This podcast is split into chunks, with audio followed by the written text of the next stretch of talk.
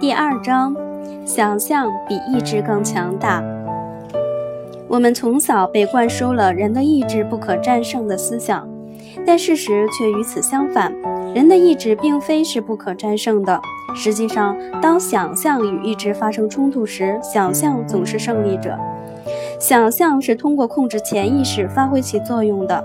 因此，如果我们知道了操控它的方法，潜意识就能支配我们的身体机能。并且按照我们的愿望行动。第一节，想象控制着意志。自我暗示简单易行，我们完全可以学会，并将它变成一种控制自己身体的方法。但在开始解释自我暗示的实际运用之前，必须要讲出想象的作用及其主导地位。我们从小被灌输了人的意志不可战胜的思想，但事实却与此相反。人的意志并非是不可战胜的。实际上，当想象与意志发生冲突时，想象总是胜利者。比如，当你做一件自认为力所不及的事情时，心理上总是不停的在重复“我不行”。试着做点什么，这样你就会相信这一真理了。你不能做某件事的意念使你的意志力瘫痪了。当想象与我们的期望相符时，我们就可以实现自我控制。想象是通过控制潜意识发挥其作用的。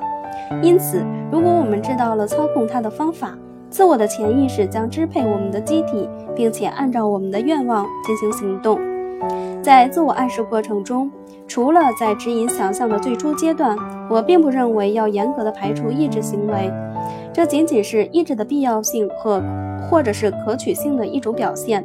而其他所有自我努力都是有损于自我暗示的，并且肯定会影响预期的结果。那些被誉为意志坚强的历史人物，例如凯撒、拿破仑等，他们同时都是富有想象力的人。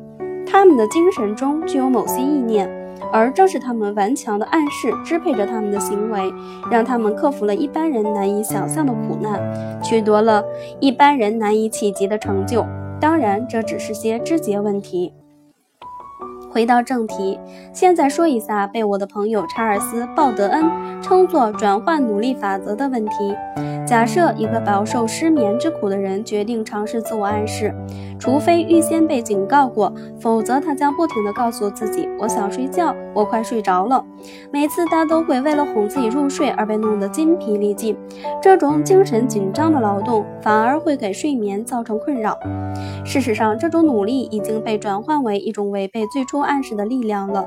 结果就是，这个人在床上翻来覆去，怎么也睡不着。暗示应该不受阻碍，独立的发生作用。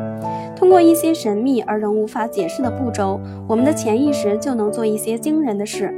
想一想你的身体的一些最普通的动作，并且问问你自己，他们是怎样完完成的。当你伸手拿桌上的一杯水，或当你从盒子里面取出一根香烟时，这套复杂的机制是怎样完成的呢？没有人知道。虽然我们不能解释这种现象，但是我们知道，其实这是神经系统传递暗示的命令，并且以相当快的速度将其转换成一个动作。